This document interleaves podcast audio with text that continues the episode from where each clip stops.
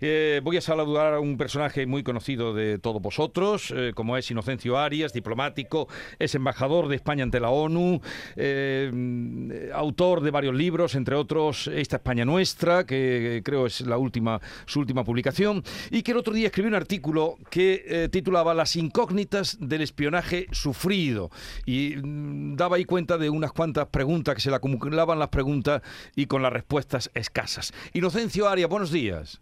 Muy buenos días.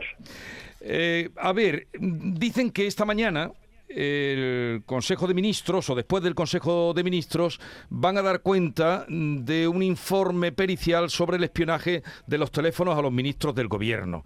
Eh, ¿Cree usted que esto es oportuno dar a conocer eh, esta información, el espionaje a los ministros del Gobierno? Bueno, es que ahora, están encerrados en, en su propia dialéctica. El, el presidente, pues salir del paso en el tema catalán, pues eh, sacó ahora que él estaba siendo espiado y eso es una cortina de humo para tapar el, el tema catalán. Pero es que, claro, es que el arranque de principio del gobierno en el tema catalán ha sido de bochorno y va a cerrarse con una bajada de pantalones ante los separatistas catalanes. Porque vamos a ver, ¿cuál era eh, es cierto que el CNI tenía escuchaba de vez en cuando a los dirigentes catalanes independentistas? Probablemente sí, yo diría que sí, cierto.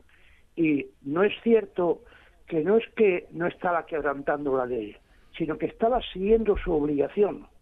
¿Cómo eh, un centro como el, el, el CNI no va a investigar a los que han dado un golpe de Estado? Un golpe de Estado. Han sido indultados y dicen a boca llena que lo volverán a repetir si pueden. ¿Cómo lo va a vigilar?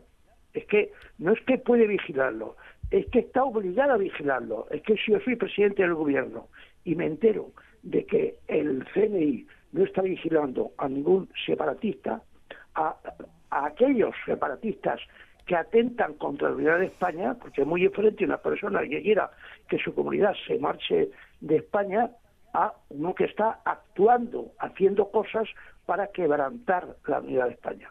Entonces, es que el CNI no tiene más remedio que investigar a esta gente. Y sin embargo, el gobierno ha empezado con remilgo a pedir disculpas a los, eh, a los eh, separatistas catalanes, ha sacado ahora lo de las escuchas al presidente.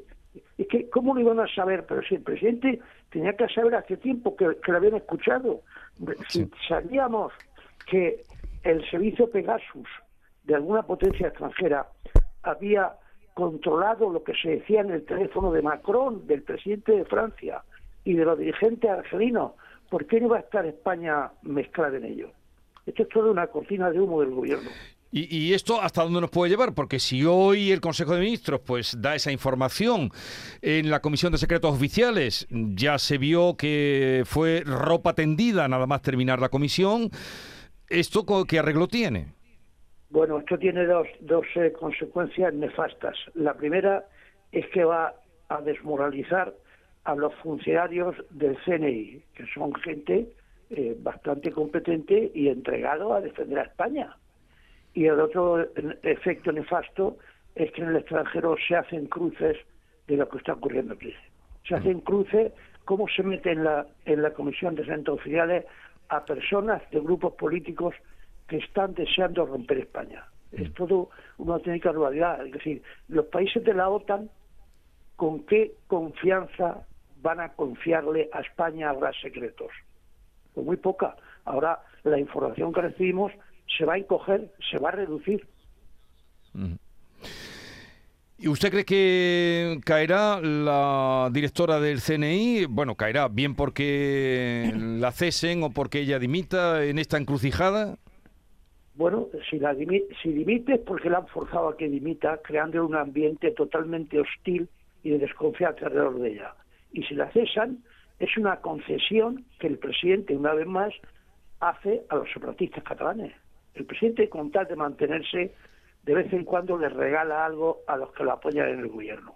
Y ahora mismo, eh, el grupo clave para apoyarlo es, es los de Esquerra Republicana de Cataluña. Entonces, si le piden la cabeza con insistencia, a mí no me extrañaría que el presidente Sánchez cobardemente la entregara, porque esta señora, a la que no conozco, por cierto, ha cumplido estrictamente con su obligación.